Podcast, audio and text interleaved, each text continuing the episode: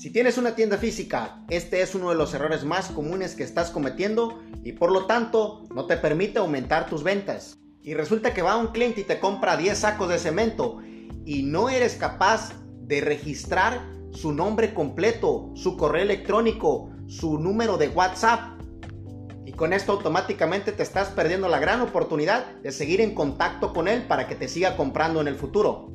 Sígueme para más consejos.